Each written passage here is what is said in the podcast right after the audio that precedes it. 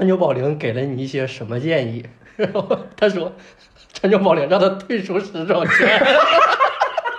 那我在电梯上就感觉说，诶，星巴克那边有点不对劲儿，感觉有一坨乌云哎，然后在这里哦，川久保玲在门口坐着喝咖啡。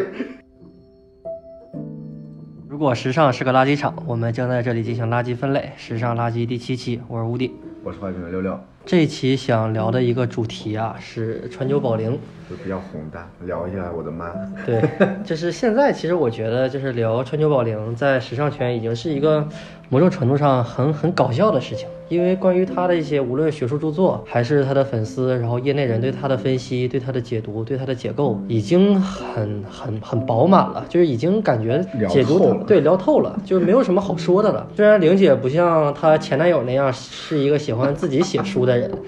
但是关于他的一些，就是围绕他来说，无论是从衣服方面，无论是从哲学方面，然后无论是他的一些设计师的经历方面，已经我觉得，如果我们想做一个系列的话，其实照本宣科就好，真的是聊透了。那为什么我们还要去聊川久保玲呢？我也不知道。我觉得就就是随便聊聊吧，可能从一些别的，就是比如说我们消费者的角度或者怎么样，因为毕竟是我最喜欢的设计师吧，我觉得、嗯对，就是我的，所以很轻松，就今天的话题就不会说那种非常掉书袋似的，或者说一定要旁征博引，然后一定要从哲学或者从文化层面去把川久保玲给它拔高到一定什么程度，然后去聊。对，这是我们还是轻轻松松去聊吧，然后有的没的，然后聊一聊关围绕川久保玲的八卦。嗯，也可、啊也是也可以，是吧因为那种东西其实对，就大家听唐双老师就好。我觉得他跟普拉达两个人就是东西两地各一座，就是感觉就是像一个时尚梵蒂冈一样吧。文化丰碑对，对对对，我两个就是都是那种就是操逼格已经就是操到就是就他们俩了，一定要说点，就是关于他们一定要说点什么。如果没有解读的话，就感觉这一季的秀啊，或者他的作品不完整。对，但是我觉得他对他自己比较搞笑的就是，我因为我因为我觉得他自己看好多对他的解读，他自己也就是偷着乐吧，我觉得都都感觉，对，就有点过。其实我觉得也这像他们这种都真的就有点，就像王家卫一样，有点被过度解读。我觉得，嗯对对，就大家太过于神化他们了。一种某种程度上的一种解读狂欢。嗯，对，就是感觉他这个设计里面一定是话里有话的，他这个东西不是就是为了做衣服而做衣服嘛，所谓的。那我们就开始吧。我觉得我先提出一个问题抛给你吧，就是从什么时候开始买川久保玲的？大概十五年前啊，不是这样，我要打断你一下，我们就是附庸风雅一点。我先问一个最庸俗的问题，就是你这些年来买川久保玲花了多少钱？这个真就是这个真的有点难算，因为其实说实话，我觉得像川久保玲的东西吧，就是就是现在对于我来说，买 CDG 就是一个习惯吧，信仰充值，反正每一季怎么都得就是嗯，至少买个一件儿吧，就是作为一个就是。对，就是一个对偶像的一个支持吧，就哪怕这一季不太喜欢，就是也就是怎么也挑一个东西，就是出来支持一下，就是这种。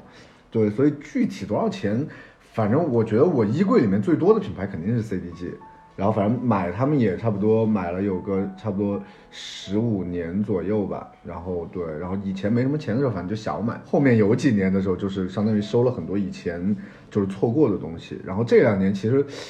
自己觉得就是差不多，就是就主要是男装线吧，他们的东西就是已经就是大概各种品类、各种就它标志性的东西都有了，所以其实最近买近一两年、两三年来买的还一般，就是每一季会挑一件就是自己觉得最最代表这一季的东西单品，对，就是这种。你这一季男装是买了那个，哎，接着问啊，现在你衣柜里的川久保玲能卖多少钱？这个咋说？我觉得川久保玲现在溢价没有那么夸张哦对所以就是你也说不清准儿。对，没有她前男友那么对没有她前男友那么离谱。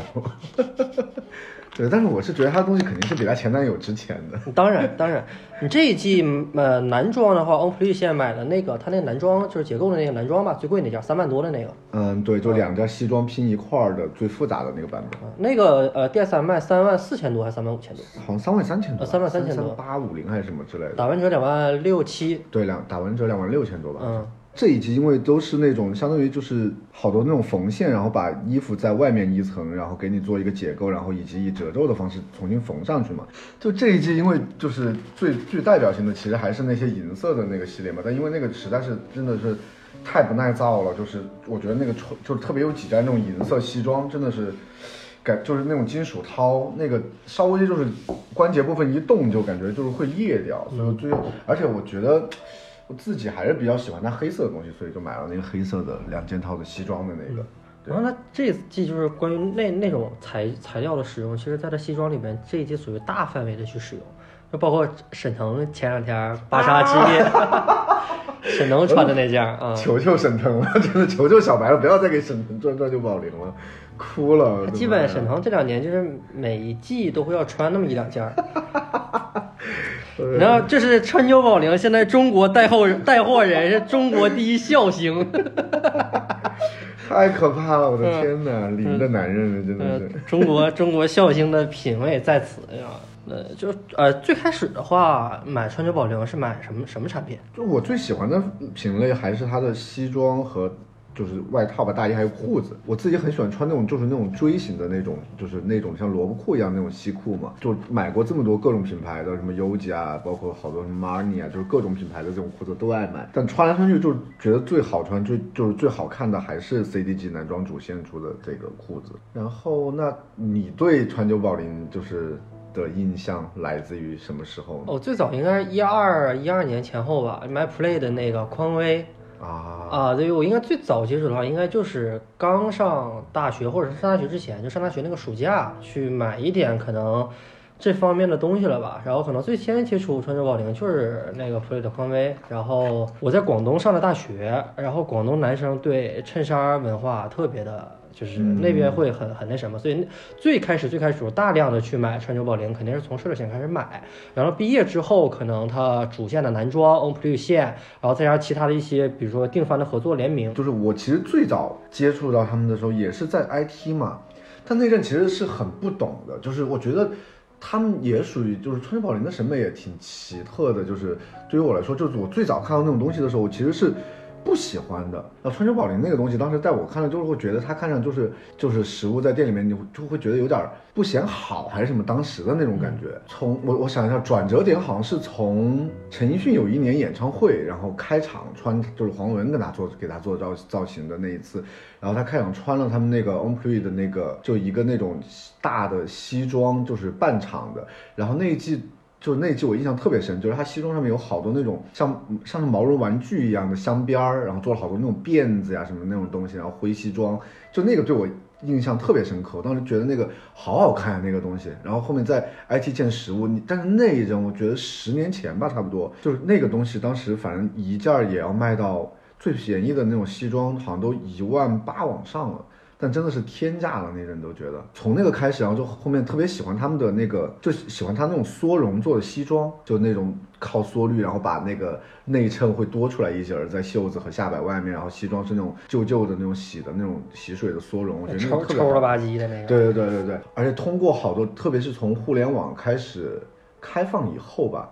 我觉得就是社交媒体，对，就就微博这种社交媒体开放以后，然后被他的那种整个的那种审美的那种就是洗脑，整个你得对他的那个审美产生一个彻底在你脑子里面给建立起来那个那个帝国的时候，你就会完全就是会进去了。如果你只是单看他的衣服，完全没有平面啊，或者是他的店面这种做支撑的话，其实有些人在很多人的审美里面是不太接受这个东西的。对，所以其实他的东西，我觉得一个很重要，就是能引发这么多粉丝进入到文化圈层对他讨论。一个很重要的一点就是川久保玲，它这个品牌已经给人一种沉浸感了。对，这种沉浸感是依靠它的所谓的平面的物料，然后它本身的设计，然后它的秀，然后它的一些逼格极其之高的访问访谈，然后再加上它的店面空间，就所有的这一套，我觉得它是把整个时装体系。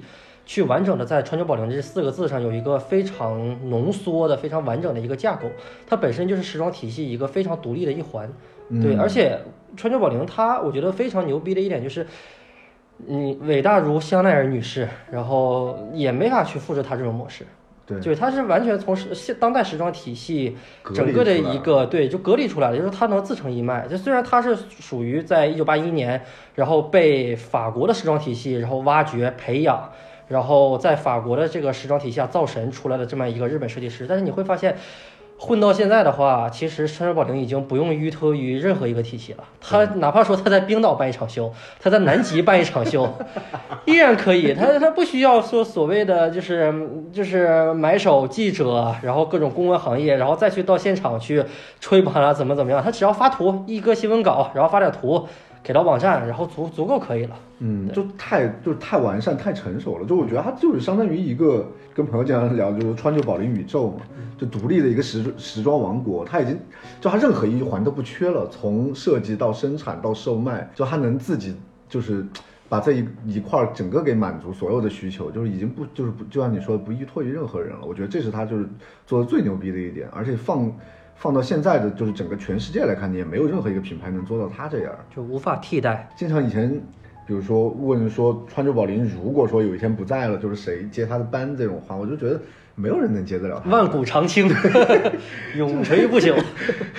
对，就是一个神的一个，就是邪教的感觉，就是你没有人能接他的这个班儿了，就是这个东西就感觉他不在了，就 CDG 主线就别要了，就是就做其他的就好了。对这种东西的情况，它其实真的是不光是设计语言，因为其实你看他这些徒弟来说，想要继承川久保玲的设计语言或者继承他的概念，还是我觉得能做个八九八九不离十，因为毕竟打板师还是川久保玲人自己的体系。那我觉得为什么就是川久保玲很难去复制，是因为她和她老公一起创造了这个意识。就川久保玲，他这个整个的创作意识是很难，你真正他的这几个超级牛逼的徒弟们能去接受过来的。因为其实这种语言的东西的话，我觉得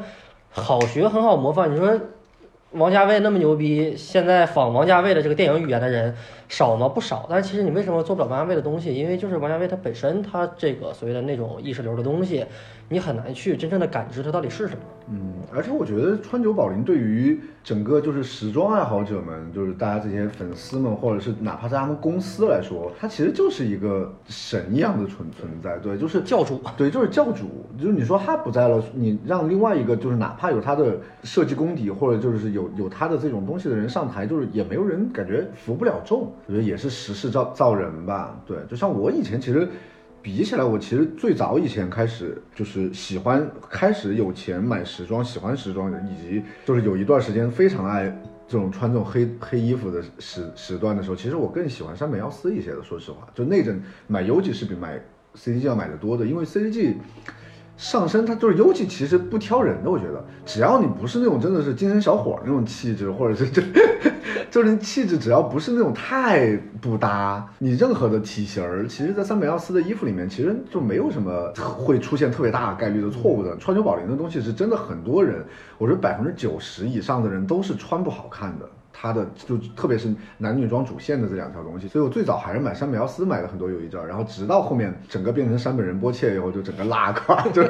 再也不买了，就是觉得我的妈呀，这什么呀？然后就但川久保玲就是属于那种越来越喜欢，嗯，说不好听点就很适合那种自命不凡的人吧，嗯，对，就是喜欢川久保玲的人，真的都是那种觉得自己挺不一样的人，所以其实像我们有时候在街上或者是是哪里看到一个就是穿。川久保玲的就是主线衣服的人，比如穿的挺好看的，你就就大家就会会心一笑，就觉得哦，你也喜欢他，就是那种感觉。对，他提供了，就是尤其是给就是爱好时装爱好者，咱不是说就是 SKV 那些狂买大奢侈品牌的这些人，就是我们把它局限在时装爱好者这里这里边，我觉得他是给时装爱好者提供了一种原教旨主义的那种狂热，它是一个界定你是否是时装爱好者的一个一个坐标。如果你喜欢川久保玲，那我们就是自己人；如果你连川久保玲都不喜欢，你有什么资格说你是时装爱好者？社会上就是时装这个圈子里面，你问任何一个人，就不会有说川久保玲不好的感觉，或者说就不敢说。对，主要是不敢说，就包括说，就是哪一个，比如说哪一个学设计的学生说啊，我觉得马吉拉做的东西不行。对，就是都是这种，就是你觉得那个这不得不装的逼，不管你是不是真的懂或者真的喜欢他，但是就是你没法说出口那个话，你觉得说了，感觉自己都觉得自己，哎呦，就是好羞耻，对，就是有种羞耻感。我觉得这个也挺妙的。那那你觉得就是是什么，就是支撑着，就是人们能有对于川中保玲的这种认知？对，为什么会觉得啊，他一定就是所谓的在。设计师设计层面就是一种一个非常金字塔尖的人物，像他自己其实本来是不懂设计嘛，他是学艺术出身的嘛，所以我觉得他的那个东西就是自带一种逼格吧，他做东西对，因为他每季就是他的那种设计方法，他也不出图，他就抛出一个关键词给你，就是完全只给你出一个。就给一个词汇给你，然后手底下的这一帮所有的版师也好，然后就开始疯狂的出版和出样子给他，然后让他来中间来挑挑拣拣，最后就是把整体的这个东西给做出来。我觉得就是他一直永远都走在，就走的太前面了，就以导致于你现在看他就还是前卫的，就是非常前卫。说回他以前吧，因为我之前有一个就是问题嘛，就是好，因为他的就是主线系列的所有的秀款真的是就是几乎是真的是不能穿。出门儿吧，好多人觉得，对，就是他那种雕塑型的，就是开始了以后的那种 No Clothes 系列，好多人是觉得是不能穿出门的，因为太夸张了。但是那些东西其实卖的不差，就特别是在日本嘛，然后就是就每一次就是只要一开季，你看青山门口就是。都是那种老爷爷老奶奶，还有一帮就是那种各种忠实粉丝，就是买那种东西。然后我们之前还说，为什么怎么说消费它的人，特别是在日本，都是年纪比较大的人嘛。你朋友他就是说，就是因为他们就是他跟山苗斯在七几年，然后那阵开始做这种东西，然后到八几年在就是世界上面引起这种反响以后，就那阵买他们东西的那些。所谓的知识分子跟艺术家们，就是活到现在这个年纪，确实也到那个年纪了。所以其实真正喜欢他的那种狂热粉丝，其实是有一定经经济能力的。而且我觉得他有一个特别牛逼的地方是，就是他把聚酯纤维这个东西材料材这个材质给对材料给，就是把它变成一个高级时装的那个面料。我觉得他也是真的一个胆子特别大，而且就是这一步走的就是特别有先见之明吧。我觉得聚酯纤维对川久保玲来说，我觉得就是他们的一个最，我觉得是最标志性的东西。就因为同季，比如说同一件衣服，如果有好几个版本，那我一定会先选就是聚酯纤维这个版本的。然后，但聚酯这个东西，因为他们自己是就是有一些专门供他们的就面料厂商，或者他们自己会开发很多面料嘛。像聚酯这种面料的话，其实是那种我觉得是未来就是那种大趋势，因为它可以模仿任何的就是面料的。那种纹理或者是材质的那种质感这些，而且它又是一个，说实话，就是那个东西值几个钱呀？就暴利，我觉得。吐槽川久保玲说他是世界上唯一一个敢把聚酯纤维卖成这个价格的人，太夸张了。对，而且大家还就真的就是认聚酯纤维，我觉得。实穿，一是实穿，二是出造型。而且我觉得确实他把聚酯纤维的那种面料，对，在。它的经过一些简单的后后处理之后出来的一些效果，确实就是比羊毛呀这些要好的，我觉得。对，而且它的那种东西真的就是，这这需要那种陈列语言的。我觉得它的东西就是放在就是 CDG 的店里或者 Dover 里面，就是。你一看就是那一批量的放在那儿以后，和加上它整个陈列的那种感觉和整个空间给你的那种，就是特别像 Dover 这种，就是有一种那种 gallery 形式的那种，就是那种陈列感觉给你的时候，你觉得那个东西就是就是高级的。对你别的品牌做聚酯纤维真的是谁要买啊？就是那当时其实你最开始的话去买川久保玲，其实主要依托的平台还是比如大 IT 对吧？其他的一些消费场所或者是一些消费方式，就是最早还是 IT 嘛，IT 之后后面有一有。一大段时间，就是疫情前，其实每年两个开季的时候，就是如果有时间的话，还是会去日本，就会去日本买。第一是日本确实比国内要便宜，然后它的号比较齐。最主要的一点是日本的款式齐全，除了走秀之外，它其实会出各种各样的版本和一些变形的东西。但是很多东西其实国内是不不进的，所以我们每年其实买他们以前狂热买他们的时候都会。就还是会去东京，南青山那个店是吧？对，南青山和 Dover 都是必逛的两个地方。像现在其实就没办法了，都都只能就是让就是比如说在日本的朋友或者代购发图，然后基本上就这个这个吧。因为我觉得它的东西其实川久保玲的东西是很不适合在电商上面看图盲卖的，主要是有的时候电商它拍不全。就有的时候可能这件衣服你你正面看着平平无奇，然后结果发现所有的亮点全在背后，或者说全在内衬，然后结果电商咔就只给你一个主视图，然后你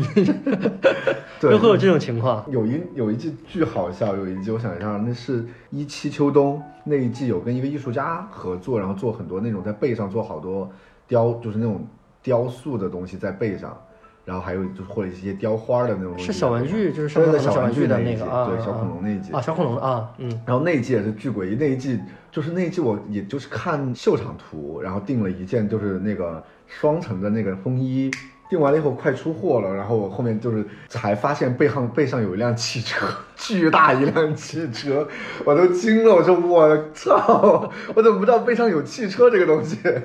然后就就就傻了，当时说我说我能不能不要这个，我不想要那个汽车，因为那个没法放，那个你放到衣柜里面就是你都没法放，没法叠那个一个。占地方。对，而且不，它还不是那小汽车，那汽车有这么大，然后这么宽，我操，在背上就是叠也没法叠，挂起来在衣柜里面，它一件衣服要占这么多位置，我整个人都傻了。我说我操，我不要那个，我要买我买另外一件，就是我换两件都行，就那件就算了。后面就养成习惯，就是还是得就是一定得要看一下秀，就是看一下前后左右，不然太容易出现这种就是整个前面跟后面你要的不是一个东西。因为看完秀以后订都是直接订秀款嘛，我后那那次没那次没看，后面看秀的时候发现哦，人家转身车是有一辆车。他当时给他做就是所谓的小恐龙这一季的啊，因为他这一季好像叫什么青年主题吧，就是好像他那个主题里边有个 youth，然后他是和两个设计师去合作，然后一个是他给做就是所谓的这个玩具家，就是专门做小恐龙人玩具家，还有一个好像是一个蛋糕师对对对。啊，对，蛋糕师那个也是另外一件，我本来也想要的，那背后就有一个那个蛋像蛋糕标花一样一个大骷髅，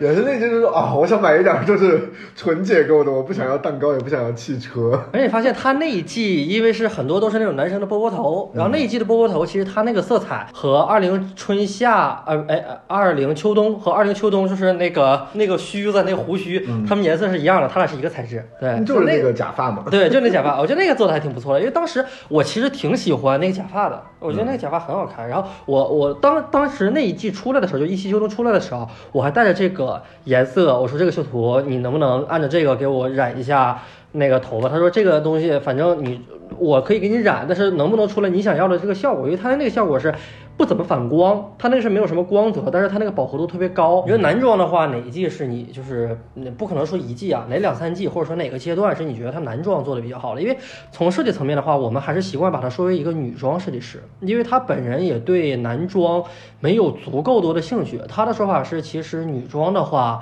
可以变换很多的东西，或者说女装能承载的一些设计的层面的东西会比较多一点。因为他男装的话，他说中就是全是全球的男人对于服装的这个东西，首先就没有那么挑，说男生对于衣服的接受程度还是比女生保守，所以他可能对男装的设计没有那么强烈，或者说大开大合的一种设计的感觉。我很喜欢那个就是奥兰多那一季，奥兰多那一季做的非常好，我觉得优雅嗯，然后和之前那个就是一九秋冬朋克的哦，那一季朋克那一季，嗯那一季我也喜欢。呃，什么 Darkness in in Shadow 还是对，黑暗中起舞还是哦对对对黑暗中起舞，对嗯，那一季也是我非常喜欢。这其实那个一期一期秋冬那一季是我也挺喜欢，一期春夏秋冬都挺喜欢的。春夏是那就是那个国王新一那一季啊那一季啊我也喜欢而且它很有嗯前瞻性，就从他开始做那种。透明的这种 PVC 的东西之后，都开始做透明都开始做，所有人开始做那个东西了。一秋冬的那一季，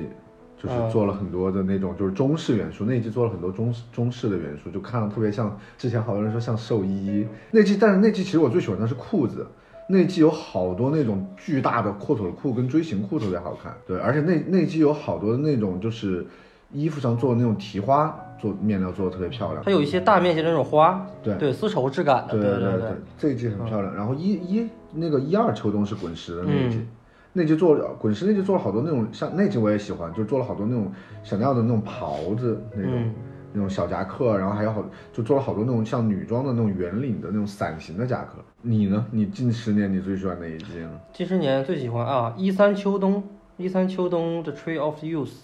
啊，对，就是绿色背景跟 Gucci 似的，因为那一季其实给我留下最多印象是那个兔子帽子，对吧？那个那个但那个不是帽 shirt 吗？不是不是不是，shirt 也有，哦但是主线对，记不记得？对，shirt 是后来，shirt 应该是一七一八或者一八一九了。那 shirt，但是 shirt 那个是毛线帽，对，shirt 那个小兔子那是毛线帽，那一季是它有一点那种亮片帽或者皮帽，哦，对，是亮片帽或者皮帽。棒球帽的对对对对对对，嗯那个其实比较好看的。对，整个我觉得它颜色用用的也柔和，然后它好像有对有几个服服装是用那种毛巾那种感觉对对对对对对，那几个好看。然后和你一样，其实我还是喜欢二零二零的春夏奥兰多那集，我是觉得是过去十年我觉得集大成吧，就是因为它虽然是依靠了奥兰多，它有那个弗吉尼亚沃尔夫的这个文本，但是它对于文本的那个深究，真的是反馈到了那个服饰上面。嗯，无论是他做的那种，虽然他不是他自己称自己不是一个女女所谓的女权主义者，但是他在那个衣服上面去玩了那种女权的调性，然后那种黑色的感觉，然后他那个秀场，他那个模特是那种很轻快的步伐，然后就直接两束追光，然后追着那个模特，然后做的又很优雅，然后又很绅士，然后包括他在那种，因为他其实川久保玲他一直想。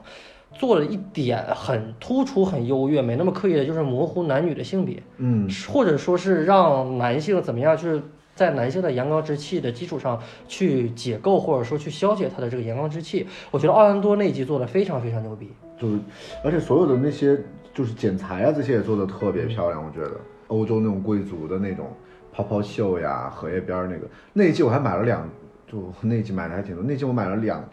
就是它最后的那几个 look 里面，就是花的那个，就满背全是荷叶边儿的那个，嗯那个嗯。那个最大的那件风衣，我买了两个配色，一个它袖上那个花的那个，那件买了两个版，我我那个全聚酯的那个版我也买了，那个背后确实太漂亮了，我觉得，特别是它走秀的时候，就是秀场上面走出来，然后转过来转到背后的时候，就是哦，买买买买买，就是就是他甩了一下对。嗯，太好看了，那个走起来，再有一个好看的，我觉得就是一六的春夏，就那一季就是就是油画那一季，嗯，然后有很多做了很多狩猎主题，然后它其实那届就是做了很多就是狩猎的那个风情的那个服装，那季包括它其实主要的东西是做解构嘛，然后包括那个用各种纽扣，然后在那个衣服正面，然后用了一排排纽扣，对。反正切了好多口儿那一季对对对然后对。对，然后做了那个狩猎的那个提花，对。那季的假发也很好看，还有帽子很好看，那一季那个啊哈，对，那季爆头帽，嗯。特别大的那个爆头帽，然后一个小那个边，对，哎，那爆头帽你是不是有？嗯。啊，战争盔甲那一季，哦就鲜花的那 Armor 个，of Peace，对，鲜花那季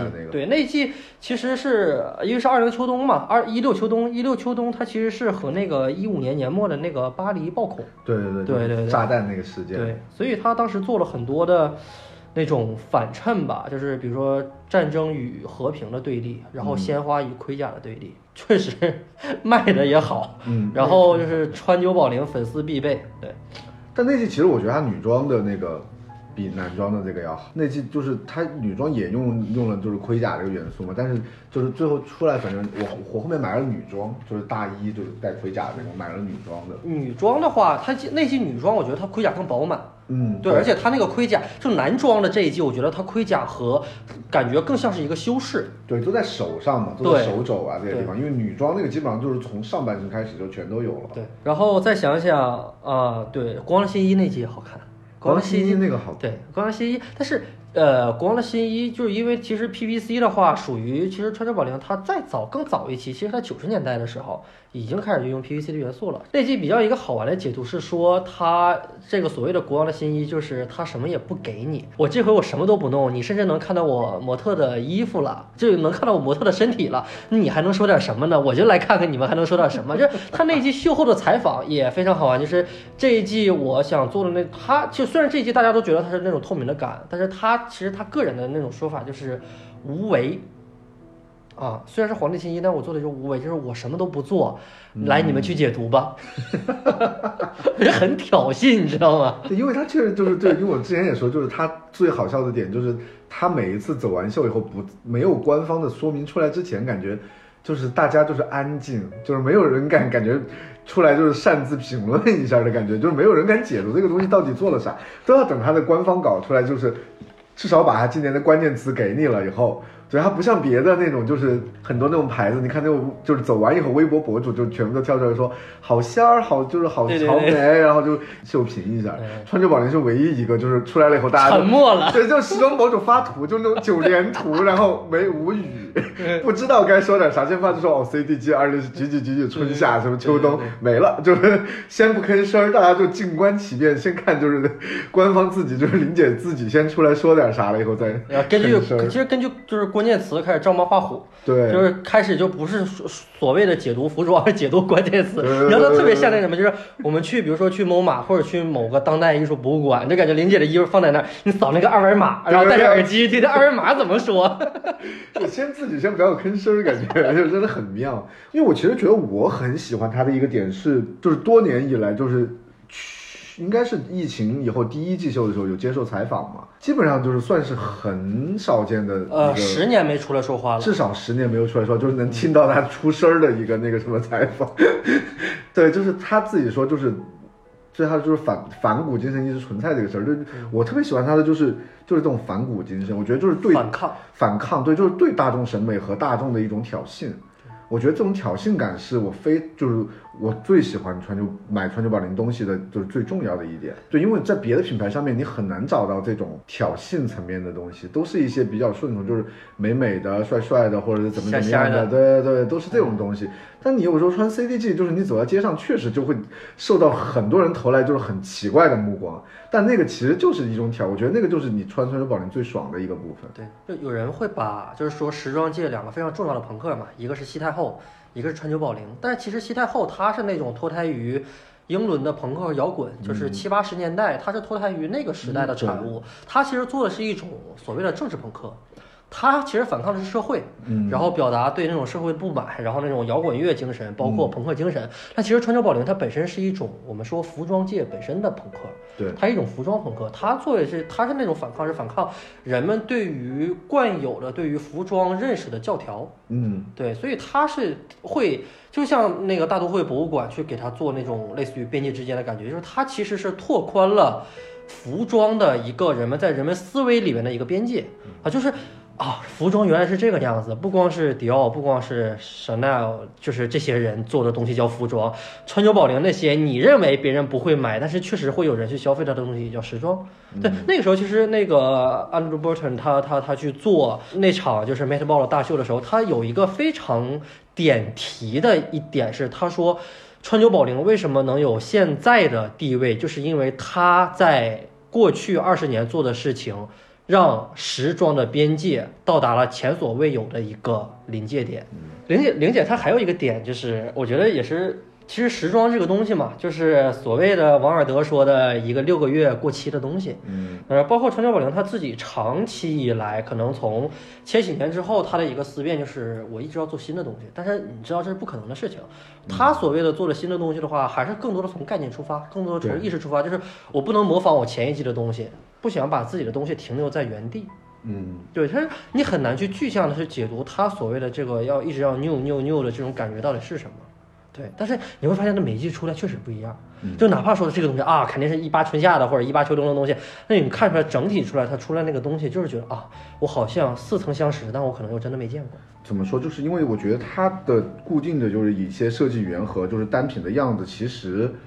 七七八八就是都都是那些东西，你都能猜到。但是他们每次把那些东西稍微给你就是调整一下，或者是重新组组合一下的时候，你就会觉得说，怎么还是能够有新的组合方式能够出来？太厉害了，太能超越了他这个东西。我觉得也未来就是在时装界也不会再有任何的设计师能够。在这个层面上，就是跟他一较高下了。我觉得他就已经是一个，就是一个里程碑立在那儿了。对，对，在艺把时装艺术化这一块儿的东西上面，我觉得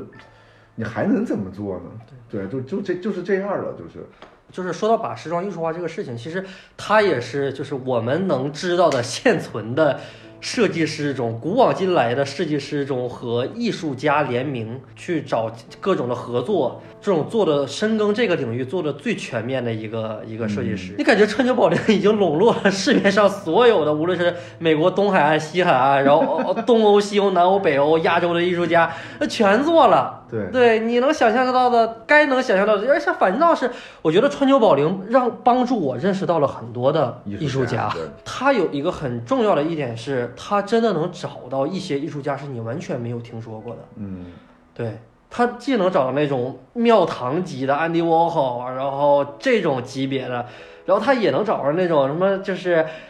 洛杉矶某个街区一旮旯的一个什么滑板艺术家，他也能给拉出来哦，这个真的很厉害。而且，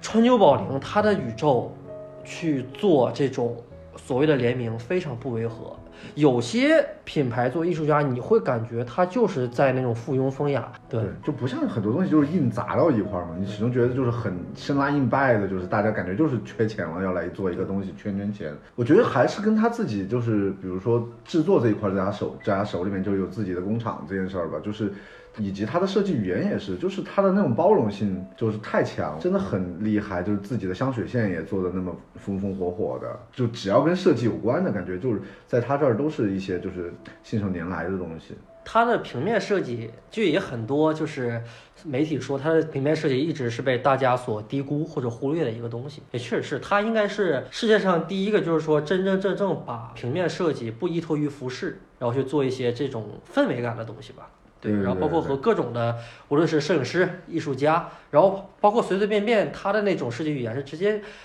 你根本就不是所谓的艺术的东西，一些是生活里边的场景，然后包括那两个当时就是很著名的那两个小姑娘，然后笑的那个黑白的照片的那个，啊那其实就是一个普通的摄影师的父亲，然后拍了，然后出了一个相册，然后川久保玲本人看见了，说这个就是川久保玲，然后我拿来，然后把它做成一个卡片。你说那个东西和它本身要卖的东西有什么关系吗？其实也没有什么关系。但你看，这是 Sander，然后包括现在的 BV，然后包括其他的一些品牌，就是把这种所谓的平面造氛围的这种感觉的东西拿来成为它品牌整体的文化战略的一部分。哎，它那 logo 确实也好 c o m d e g a s o n 那个 logo 真的就是你随便放到一个什么东西上面，就是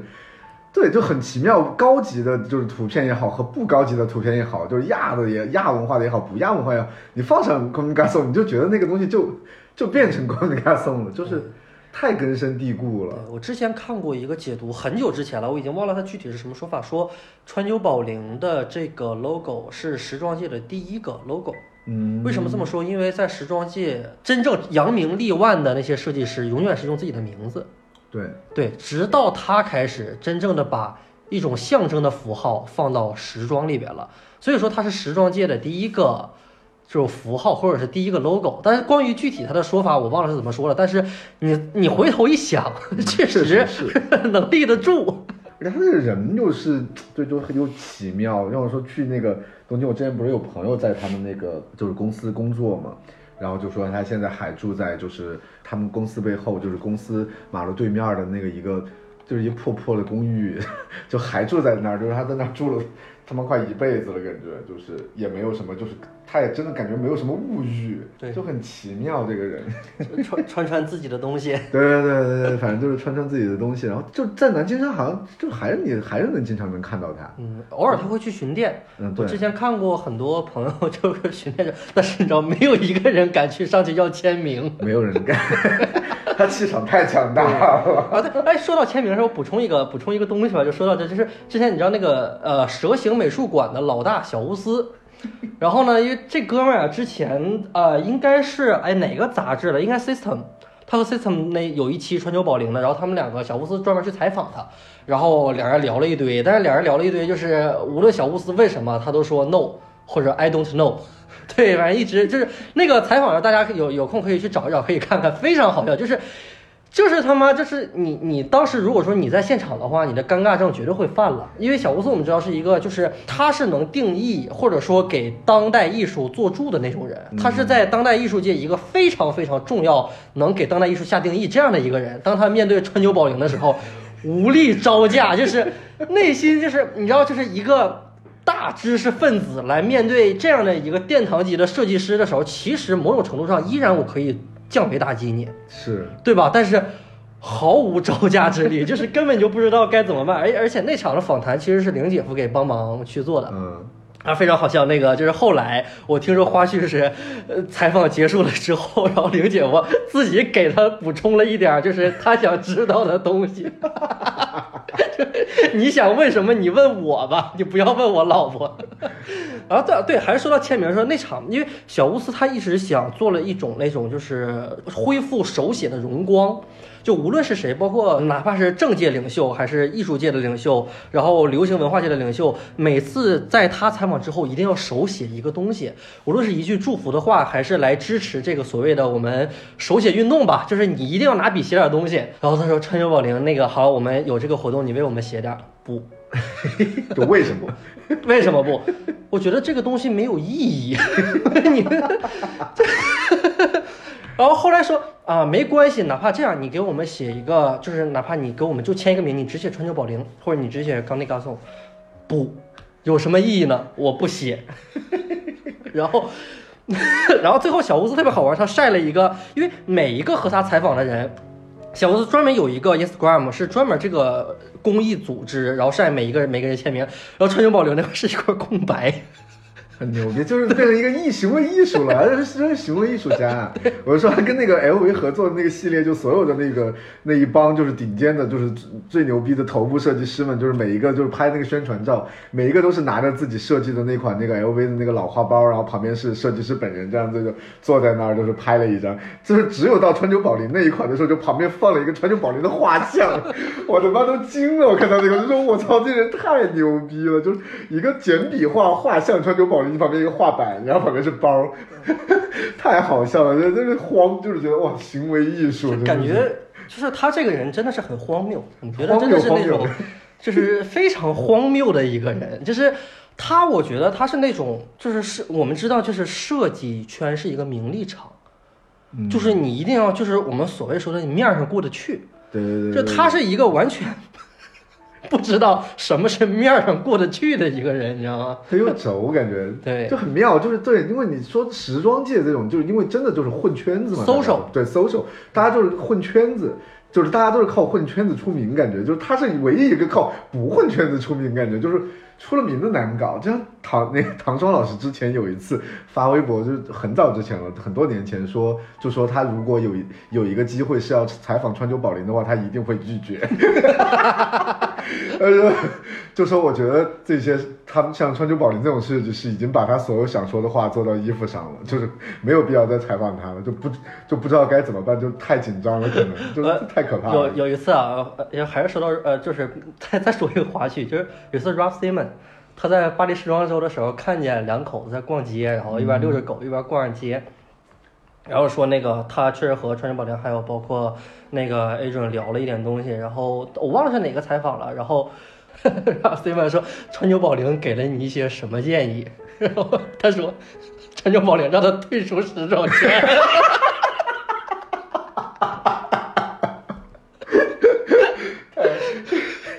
反正我觉得他说。就是川久保玲给出这个建议以后，我觉得他也不敢深问，是我到底做的太烂了，就是还是说我做的太好了，时装圈不配他想，他对他的那句话说的是，你就是那种感觉，就是你不能在时装圈止步不前。但是他说川久保玲告诉他，你退出时装圈。天哪，我觉得他应该，Ralph Simon 应该私下哭了吧？你不适合这行，是吗？听者有心，你不适合这行。太好笑了！我在北京也见过一次他们两口子。哦，是吗？对，就是那个当初那个 I 就是 Dover 开开业没开了一年还是多久的时候，有一次川久保玲来巡店，然后特别好笑，就是他们 IT 的人自己说，就是川久保玲来巡巡店前一天，所有人就是就开始就是就是风声鹤唳，就开始收拾店里的东西，因为店里摆了好多什么。鸡 Z 的鞋呀，之前那阵一楼还有好多，就那些应该都是就是川久保玲很不喜欢的东西。据说在他来之前就把所有的那些他们觉得就是川久保玲看了一定会崩溃的东西，对，全部收了起来，就是摆出一些感觉应该在董会里的东西，然后他来巡店。巡完以后就是那天下午。见过 A 准两次，我还跟 A 准照 A 准照过一次。A 准是和勾上来那次吧，开店的那一次。对，那次我是有，那次是我单独碰到他在那个脏街啊，就是，估计他是不知道刚刚巡完巡完店还是干嘛，反正他自己一个人就是从。从 Dover 那边往往北往南区走，就是往那边走，然后我在张街刚好这干嘛来着？反正我就看到他了，然后跟他打了招呼，还跟他就是照了个相，然后还跟他表达了我对 CDG 以及 Dover 的爱意。对，那那次见过一次他，然后第一次见就是第一次他们两两口子巡店，巡完了以后是我没有看他们巡店，我是刚好去北区干嘛干嘛来着？就反正就是去北区，然后我坐电梯下的时候，发现川久保玲跟 A 准两个人坐在星巴克门口喝咖啡。当时就觉得很很魔幻，这一幕就是我操，我特别想说，我要把星巴克那把椅子买下来。拿回家。那感觉也没有人簇拥他们，就是感觉也没有人认识他们，就他们两人坐在星巴克门口，然后林姐就戴了一墨镜，然后穿了一皮衣。哎，这种确实走大街上应该没人认识，但玲姐我觉得主要也没人敢上去说要签名去。对，而且那一阵我觉得他们他们的就是他的知名度好像还没有你。就是 IT 在北区开店的时候嘛，那阵也过了也得有哦，就 IT 开店的时候哦，就最早不是 I 就 IT 就是 IT market 是吧？对对对，就是 IT market 开开店的时候，就那阵那阵可能我觉得真正就是那么认识他的人也没有那么多，嗯，就有些或者觉得眼熟或者怎么样，但是不会到要上去冒犯他的那个状况，对。但大家感觉应该也不敢去找他合影什么之类的，跟我合个影，我操！他气场有点有点疯狂，像我在电梯上就感觉说，哎，星巴克那边有点不对劲儿，感觉有一坨乌云哎，在这里哦，川久保玲在门口坐着喝咖啡。然后我那阵就是我们那任朋友，就是也在那个就是就是现在的 Anchor 嘛，就 Anchor 老板，嗯，他们那种老店还在那个北区的那个背后，就现在 X Under One 的背后的那个背街那条街。你知道那个背后，啊啊啊啊！就在那个背后，他们以前的老店在那儿，然后在那儿开着，连着车库那块儿，在车库对面，对，就在车库的对面的那个民民，就是那个居民区的楼下，就以前北二十七的那边，嗯，对，就在那个旁边，他们以前的老店安奎在那儿，然后川久保玲不知道干嘛逛逛逛，听说就是逛到他们店里去，然后就去他们店里面逛，然后他们两个就是就也是一对香港人嘛，就两口子也就是 也都吓傻说川久保玲这怎么在我们店里面，然后就是。买双归里再走吗？就是在就是他们店里面，就是就是看他们店，就在那个什么，就是聊，然后他们俩就上去就是打了招呼，然后就跟他聊了一下，然后川久保玲还问他们说，你们店为什么开在一个旁边是一个美甲，旁边是大娟子美甲，就是就他就就觉川久保玲就很好奇，因为他自己觉得可能。因为他自己就很喜欢搞这种嘛，就是把店开在一些很奇怪的地方嘛，然后就说，哎，他就问他们为什么你们的店要，就是你们，他觉得他们店装的还挺好的，品牌也不错，但是为什么就是要，就是为什么你们怎么想着要开在这么一个小区居民楼楼下门口都是种老大爷在喝茶，然后旁边是一个美甲店，就问他们为什么要开在这儿什么什么之类的，两个人还聊了一会儿，就走了以后，两个人就是松一口气，就哦，川久保玲来我们店里看店，没给店砸了是吧？川久保玲买了两。叫山本耀司走了，你看店里没有 CD 机，这有对有山本耀司，全他妈山本耀司，我操！就我觉得你店不你不行，希望能退出买手机。很妙。哎，川久保说川久保玲巡店这个事情啊，就是呃，去年还是前年，我看一个就是 Vogue 的文章。说就是全世界最伟大的买手店是什么？然后说就是 Dover。嗯。然后而且那个编辑，呃，我忘了是 Sarah 还是谁啊？他说，全世界如果只需要留下一种买手店，就是 Dover。然后 Dover 中间空两档，才是其他的买手店。我觉得这个这个确实是因为对川久保玲，他对于 Dover 的一个定位是，你一定要在这里边买点什么才能走。确实好，就是我觉得他们是第一个把所谓的这种就是买手店文化和艺术，就是艺艺艺术展览，就是 gallery 这种形式结合起来的嘛，因为。就是从他们店开始，我就觉得真的就是东西一定不要放太多，就是越空就是越越好。然后而且他们的把这种就是白大白灯打的这种，然后就是你也不会觉得就是有哪有问题，因为通常买手店还是就是靠灯光去做做一些暖暖暖色调或者怎么样的。但是在 Dover，你觉得那个大白灯就是很适合，可能我觉得跟空间有很大的关系，就确实一定要大。然后他们的东西也是就是跟艺术家合作摆很多什么雕塑呀这些。然后跟每个品牌合合作，就是做一个角落，作作为他们的所谓的一个像策展的一个形式一样，就以自己的品牌，然后做一个小的区域。我觉得确实就是任何再烂的东西，你摆到 Dover 里面，你觉得它都是高级的，就是都都是一个好品牌。你觉得他们店里面不会有什么东西看着是真正拉垮的那种东西的？我觉得真的是。我觉得他们确实是，我觉得 Dover Dover 确实是，我觉得全世界最牛逼、最好的买手店。包括他在那个就是那个大象房间里的大象，嗯，他做这种东西，然后本身确实是因为 很少说有买手店有他这种其实雄厚的财力吧，嗯，能说把就是东西也摆的不多，然后敢在里边直接做永久性的那种雕塑建筑。呃，他应该是现在说，哎，我那天看你给我发消息说是。呃，明年还是后年？二零二三吧，还二零二二？二二吧，在巴黎开店。对，对，你知道这个事情啊？我个人理解就是自己打自己脸。很多年以前，Adrian 采访说，那个川久保玲啊，应该好像就是 Dover 正式改名，就 I I T Market 正式改名 Dover Street Market 北京的那时候，我看那个稿件说，呃，为什么玲姐要选，比如说呃伦敦，然后选北京，然后选新加坡，然后选东京？因为这些城市是所谓的通勤城市，他所在的城市都打工打工人的城市，所以说那种就是。啊，小资小调的巴黎呀、这种不考虑，一点那种中产的感觉都没有，然后就狂打自己脸，然后明年还是后年又在巴黎巴黎开业了。包括他其实因为北京之后，他马上开业的是洛杉矶嘛，因为当时他也说他洛杉矶应该不会他的选择，因为纽约已经有店了，嗯，对他可能不会在西安，然后就是可能就是，但是可能商业它关于商业商业每一就是战略啊，可能和他设计本身的那一部分，我觉得还是划不开的，因为可能商业战略这块还是归老公管。因为我记我我记得之前是看那个 Colette 的那个一个采访，嗯。就他们关店的时候吧，好，哎，还不不是关店的时候，是 Colette 那阵重新装修还是什么，然后我就记得当时好像就是采访那个 Colette 老板嘛，就是他们聊的时候也说，好像说川久保玲在巴黎最喜欢的店好像就说是 Colette，就说他之所以不来，就觉得说他就说巴黎有 Colette 了。可能现在就不，Colette 关了，哎，关懂了就是我要了对，就是替扣来教训一下巴黎人民的意思嘛。他们在巴黎其实是先开了他们的那个香水专门，对先开了香水，然后开完香水以后就是，我就看他们最近官方发，我觉得也是因为疫情期间，说实话应该很便宜吧，地方也好找，就是嗯就天时地利人和，就觉得那就开吧。他那香水店挺齐的，说实话，我要去逛那个他们的那个香水店，我就觉得有点崩，就是买不出来东西，感觉呃，香水店好像是一一八年，好像一八。对，好像是一八年好像才有的，对。对，我觉得他们那个真的过度装饰香水店，我觉得香水店说实话开那个开的有点一般。对，Dover 是好的，希望他们巴黎店 Dover，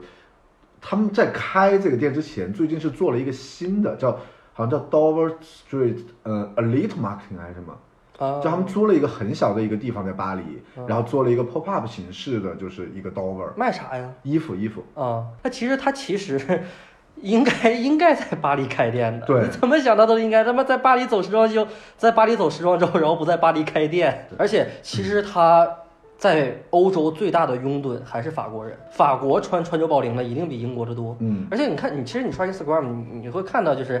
穿 People Wear g a n g a s o n 的那些人，一看就是法国人。Dover Dover 的话，全球的 Dover 你一共去过几个店？嗯，我去过伦敦，然后去过银座，然后应该就北京吧。北京是吧对，美国的没去过，新加坡的没去过。新加坡的小，我个人观感体验最好的还是 Dover 本店，就伦敦店。嗯伦敦，嗯，确实，就伦敦店感觉就是东西最齐全，而且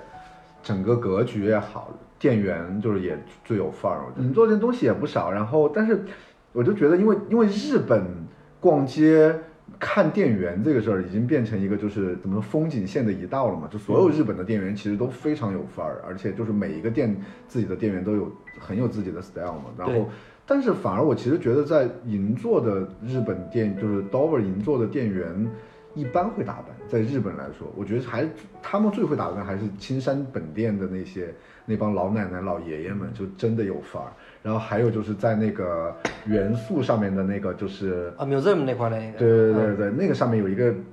寸头白头发的一个女孩儿，那个女孩儿也是，我每次去看她都穿着女装主线的那种，就是大雕塑在身上，但她穿的非常有范儿。她因为她就是看着很厉害很凶，不像就不像是她走秀的那种，就是很女性化的那种，她都是那个很短的头发，像寸头一样，然后每次染一个白色，然后把眉毛全部刮掉，然后有一个唇环，然后化一个那种妆，就长得非常就是二次元，像一个动漫里面走出来的人，但非常有范儿，那个女的也很有礼貌。对，我之前知道一个台湾买手，我们两个在 Instagram 还关注了他那个台湾买手，我觉得你应该知道，一个男生戴个眼镜，然后他其实总在蓝青山，然后拍他自己上身各种川久保玲的衣服的，你有印象吗？就是好像有一点对他戴一个眼镜，然后有一点胡子，然后身材跟你差不多。因为我关注他是因为他真的是那边上新了之后，我第一时间就知道，感觉上新日他就已经把 把照拍好了，你知道吗？对 看一下都有些什么东西。对，就全球第一手实物图资讯。啊，那个那呃，就是元素的那个川久保玲的那个店，就美美村旁边的那个店，有一个中国的店员的女生，然后之前还还还在她那儿买过东西，但是现在她不做了，还还挺有意思的，挺好玩的。对，然后她也是，哎，而且她是川久保玲本人面的他，啊，对，是川久保玲本人面的他，然后大的压力！需要吗？我面一个一面一个 sales，然后川久保玲本人面，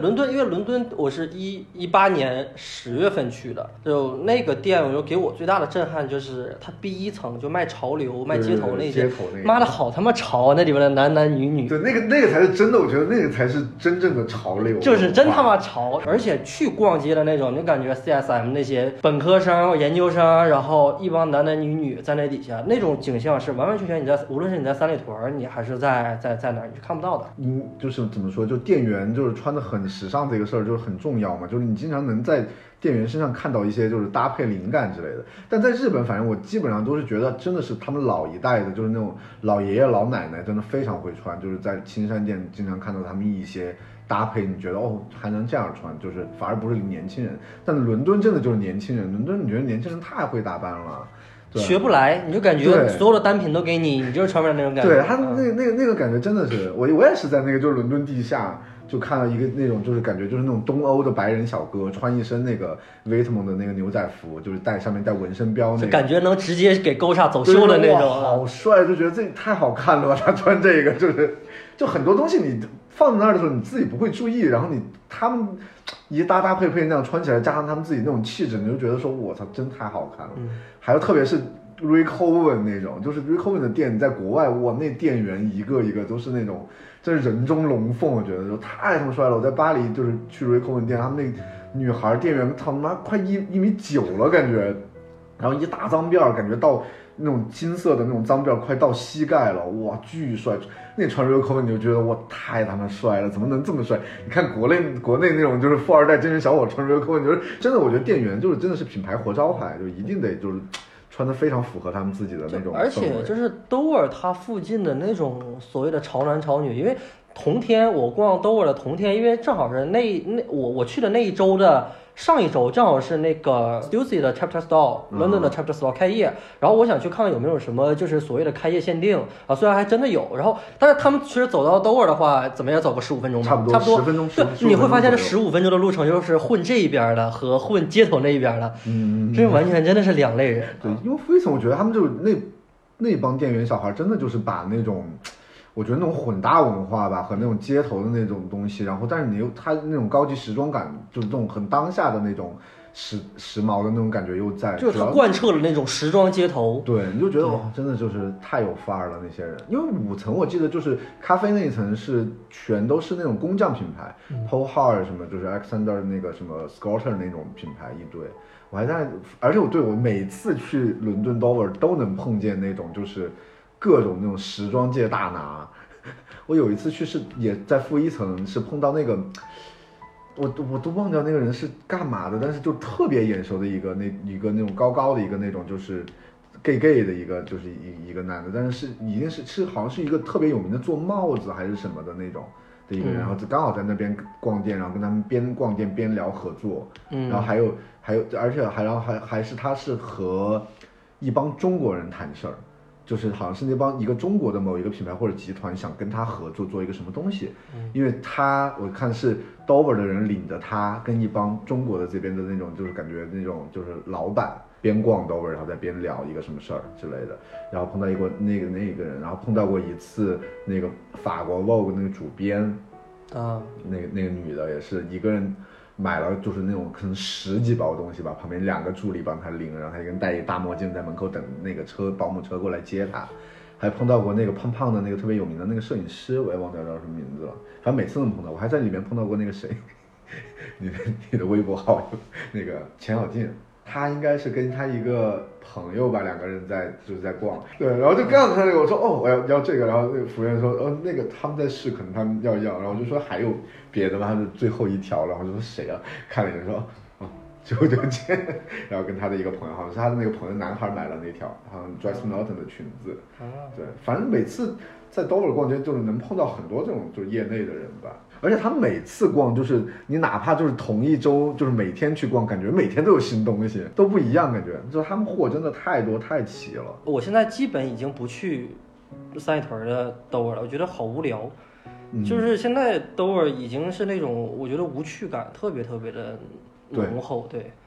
就。去去，我每次去都是很有目标性的，就知道就最近上了什么东西，看他们比如说就店员发了什么东西，就是我就是要买这个东西来的，然后就是就是这种，都已经懒得逛了，就就真挺无聊的。它其实你知道伦敦的那个东西，伦敦店它其实它空间感也不是那么大，这空间感也不是那么大，但是你就感觉货又多，然后你又感觉又不是那么拥挤，我觉得这一点其实还还挺牛逼，因为它中间是一个那电梯就是很很占地方一电梯，嗯，对，然后旁边也会它围着周往旁边摆，包括我当时去的时候就感觉那个 Prada 其实它摆的东西也不少，但是你就感觉比这边的陈列要好，嗯啊，因为我觉得它那个对，就是它的那个空间好吧，因为它是一个圆形的嘛，就像一个筒子楼一样的，就所以它围着那个圆圈摆的时候，其实你走，你往前面走两步，你就可以看到一个新的风景，就是那种，就不是那种一眼能望穿的。就是我们那个之前店员就遗忘他们那个，就是被他们之前在纽约，还不是在那个 Main Mainlake 帮他们做那个就是实习嘛，嗯，然后说他说那个 Mainlake 那个那个黑人面试他的时候就是约在那个什么就是 Dover，约在纽约的 Dover，然后面试他的那个什么就是一起逛 Dover，然后问他就是看他挑什么，哦，看他喜欢什么样的东西，对，是不是一路人。